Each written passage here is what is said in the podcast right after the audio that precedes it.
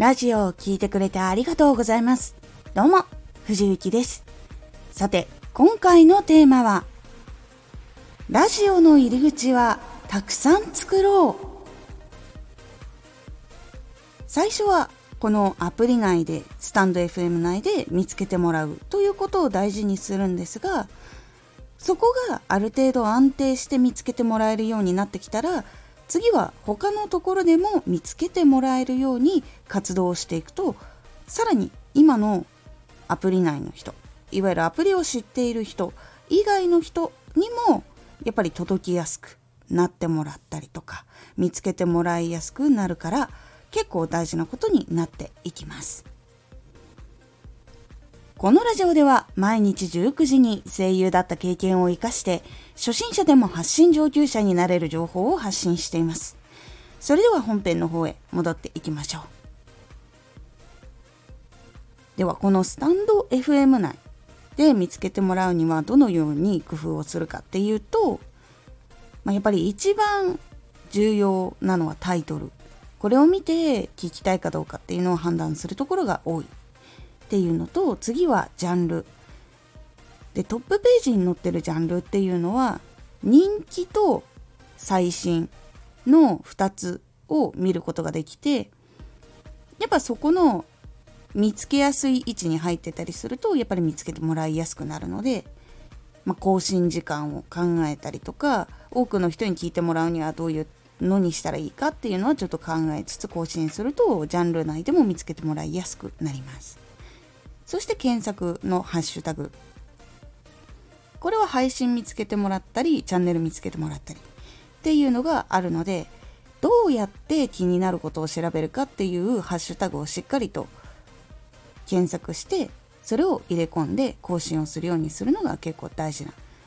ポイントになります。これがスタンド FM 内でまず見つけてもらうように工夫をするところです。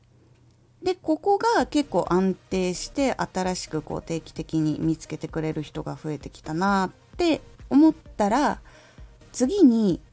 やることっていうのはスタンド FM 以外のアプリで情報を更新したりとかお知らせを出したりするっていうところ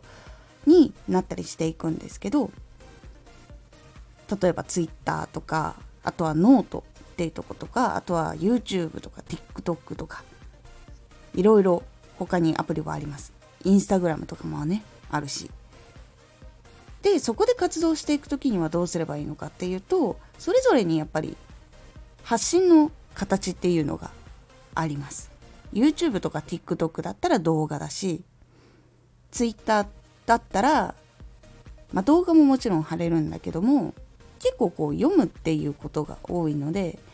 比較的短くまとめる。でも今はちょっと長い文もやれるようになってきたので Twitter にその長文貼ってでしっかりとこう画像で説明をしたりとかもしくは短い動画で説明したりとかっていうやり方とかもあります。Twitter は結構いろんなやり方ができるのでこう工夫がいろいろしやすいところでもあるかと思います。でノートっていうのは自分でこうブログみたいなのを書いてでこう画像を入れたりとかしてこう読むっていうのが主な場所だったりします。でそこで自分の記事をこう作って販売することもできるところになっております。でこのそれぞれの形にして表現をしてチャンネルを知ってもらうっていうところを中心に活動をしていくことが大事になるんですがその形っていうのがラジオだったら音声やっぱ聞いてもらうっていうところでその聞いてもらうためにどこを気をつけるのかっていうところも気をつけながら作っていくってなるんですけどそれとやっぱり同じでこうどうしたら目に留まるかなとか読んでもらえるかなとか興味持ってもらえるかなとかフォローしたいって思えるかなっていうところをしっかりと分析することがやっぱり他のところでも大事でやっぱりスタンド FM とかラジオとかやってる方とかも分析する時にやっぱり人気の人ってどうして人気なんだろうとか分析すると思うんですけどそれをやっぱり他のアプリでもやるとそのアプリで人気になりやすいコツとかっていうのはやっぱりそれぞれあったりするのでやっぱりその自分がこうやりたいなって思う活動の仕方で人気になっている人を分析をするっていうのをしっかりやることによってもう一つ新しいそのスタンド FM というアプリに来てもらうためにそのアプリだけを知るっていうことじゃなくてそれ以外のところからアプリを知って入ってきてもらいやすくなる。っていう風にすることでラジオの入り口っていうのを1つ2つと1個ずつこう広げていくことでたくさん広げることができるようになります。スタンド FM が今まであんまり届いていなかったところにも届くことができて知ってもらってあこういうの知りたかったっていう人がアプリに遊びに来てくれたりするようになるきっかけの一番大事な入り口っていうのを少しずつ増やしていくようにすることでどんどんラジオを知ってもらいやすくなっていきますので是非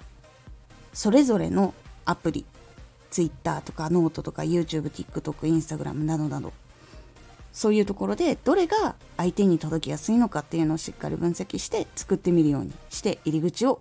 少しずつ広げていくようにしてみてください。今回のおすすめラジオ考える作る投稿する知ってもらうの流れが大事。ラジオは投稿したら絶対に知ってもらえるというわけではありません。なんでこの考える作る投稿する知ってもらうっていう流れが大事なのか。でどこをこう考えたり気をつけたり工夫したりしなきゃいけないのかっていうこともお話ししております。このラジオでは毎日19時に声優だった経験を生かして初心者でも発信上級者になれる情報を発信していますのでフォローしてお待ちください。毎週2回火曜日と土曜日に藤雪から本気で発信するあなたに送る上級者の思考の仕方やビジネス知識などマッチョなプレミアムラジオを公開しています。有益な内容をしっかり発信するあなただからこそしっかり必要としている人に届けてほしい。毎週2回火曜日と土曜日。ぜひお聴きください。ツイッターもやってます。ツイッターでは活動している中で気がついたことや役に立ったことをお伝えしています。ぜひこちらもチェックしてみてね。コメントやレター、いつもありがとうございます。では、また